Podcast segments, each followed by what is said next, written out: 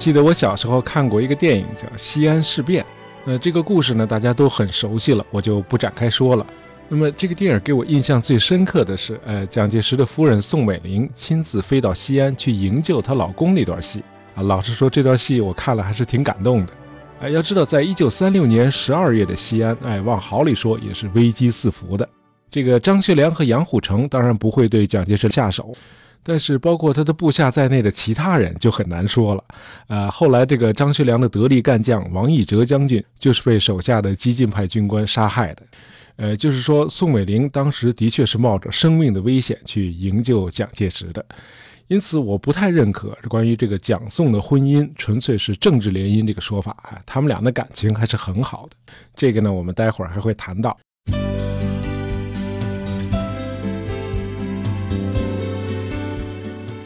西安事变》这部电影好像也是中国大陆荧幕上第一次刻画宋美龄这个形象。呃，看完西安事变后不久，我又看了一部美国电影，叫《罗马假日》。呃，在这部电影里，这个派克主演的那个记者和他的报社主编有过这么一段对话。派克问主编：“呃，是指公主殿下吗？”主编回答说：“当然是指公主殿下，不是电影明星 Annie Oakley 或者 Dorothy Lamour 或者蒋夫人。”哎，可见宋美龄在二十世纪四十年代的美国是个尽人皆知的名人。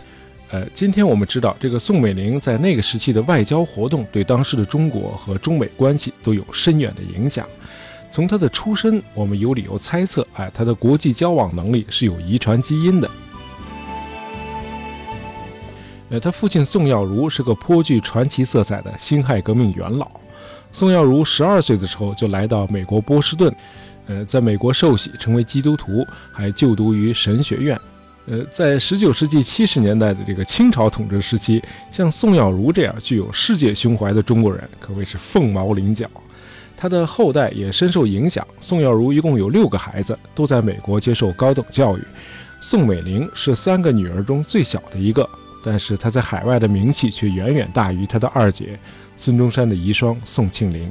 呃，宋美龄在海外的声望主要源于她锲而不舍地向世界，主要是向美国的舆论宣传中国的抗日战争。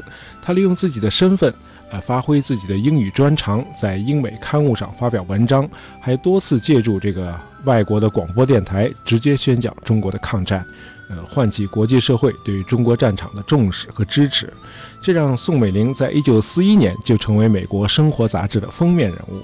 呃，到他一九四二年十一月底再次赴美的时候，这个宋美龄已经是一位在美国有口皆碑的著名人物了。因此，在电影《罗马假日》里有那样一句台词也就不奇怪了。那么，在宋美龄漫长的一百零六年的人生当中啊，一九四二年底到一九四三年夏天这段时间，算得上是他人生的巅峰了。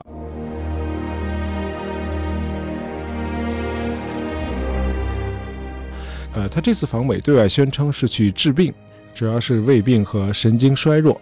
另外，这个1937年10月，在淞沪会战期间，宋美龄在前往前线视察这个野战医院的时候，发生过一次车祸。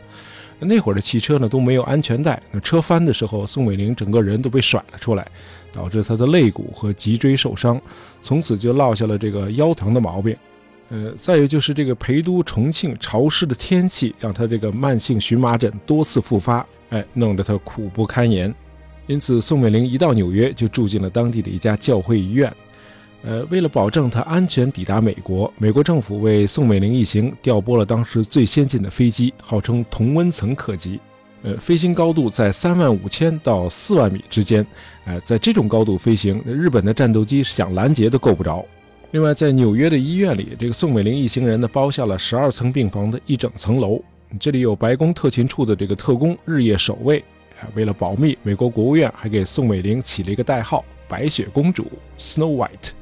从十一月二十八日到十二月十七日，美国总统罗斯福的夫人连续三次到医院探望宋美龄。后来，罗斯福夫人和别人谈起宋美龄时说：“我想在任何事情上帮助她，我要照顾她。”我觉得她就像是我的女儿。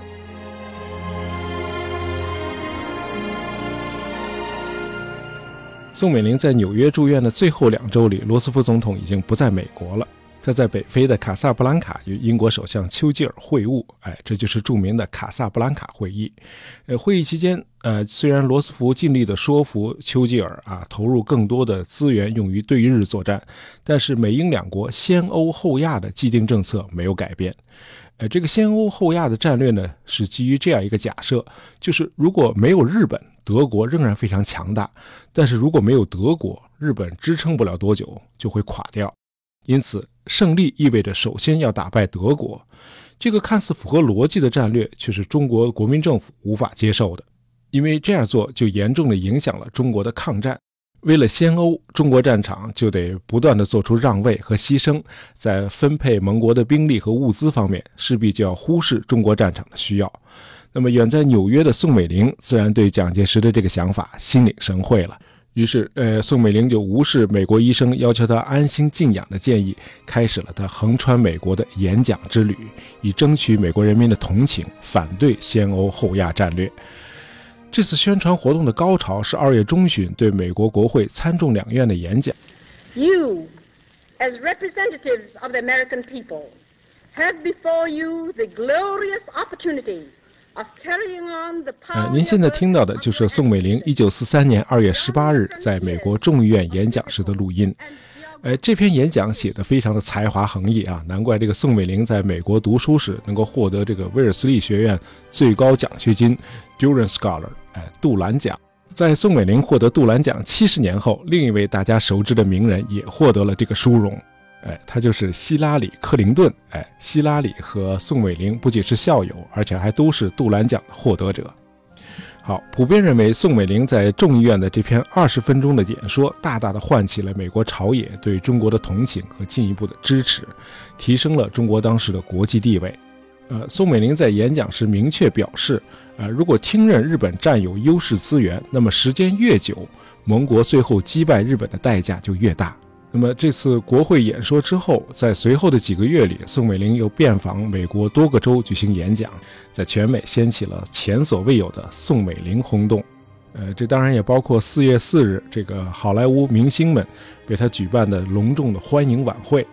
呃，宋美龄在美国各处的演讲起到了很大的宣传作用。美国军政首脑甚至担心，这个宋美龄带来的舆论影响会不会动摇先欧后亚的战略，以至于一向认可和欣赏宋美龄的这个罗斯福总统也盼着她尽快离开美国。呃，不过这年五月，盟国在华盛顿举行的三叉戟会议期间，罗斯福总统还是邀请宋美龄住在了白宫，以方便他和美英两国的军政人员充分的交流。呃，大家知道，这个罗斯福总统在二战期间一直致力于提升中国的国际地位。呃，他认为战后应该由美、英、苏、中四个国家共同维护世界秩序。哎，就是他著名的“四警察”思想。总之，美国的需要，中国在战时所处的地位，以及宋美龄个人的才智，成为这次访美成功的要素，让宋美龄一度风靡美国。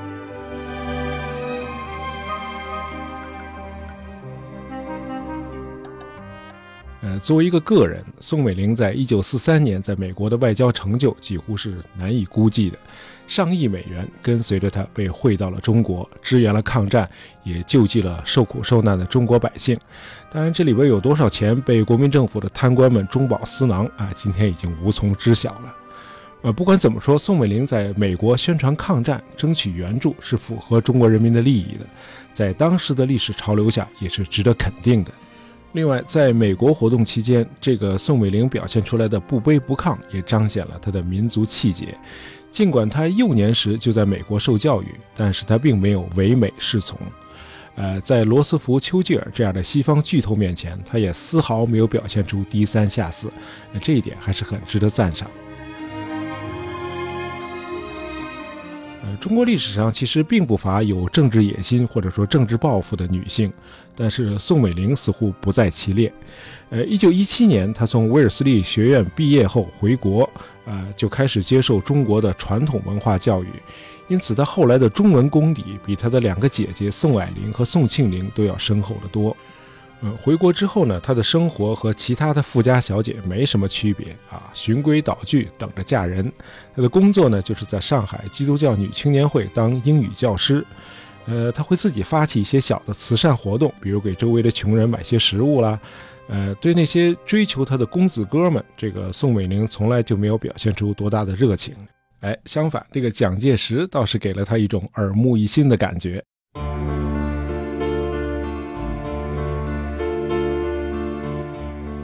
宋美龄觉得这个比自己大十岁的军官，代表的是一种崭新的价值观和这个冒险刺激的生活方式。尤其是那会儿的蒋介石呢，思想非常的左倾。哎，蒋介石曾经告诉宋美龄啊，他自己是如何如痴如醉地阅读马克思的《资本论》。在当时的中国社会，这个左派思想呢是一种时尚，那很多年轻人呢都趋之若鹜。哎，一九二二年时的蒋介石也不例外。呃，蒋介石对宋美龄虽然是一见倾心，但是直到五年之后，两人才走到一起。这个宋家全家呢都是基督徒，因此呢，蒋介石首先必须宣布和几位前妻脱离关系，并且同意皈依基督教。哎，咱们在上一期节目里谈到过啊，这个一夫多妻制是不符合基督教教义的。宋美龄后来自己说，这个婚前呢，她和蒋介石其实没什么感情，两个人的感情呢是在婚后与日俱增的，所以堪称一对有爱情的夫妇。呃，年轻时的宋美龄对政治一点也不感兴趣，但是1928年和1929年两次流产之后，她已经不可能再生育了，因此呢，她人生的注意力才逐渐的转向辅佐她丈夫的工作。那么这些辅佐工作呢，也包括聘请美国退伍军人陈纳德来组建国民政府的现代空军。那么宋美龄呢，因此还有“中国空军之母”的称号。哎，直到今天，宋美龄都是一个有争议的历史人物。我们这期节目呢，更多的还是聚焦宋美龄在中国抗战时做出的一些积极的贡献。好，今天的节目就到这里。喜欢大爷杂货铺的朋友，不要忘了订阅我们的专辑，这样就不会错过我们的新节目了。感谢大家收听，咱们下期再见。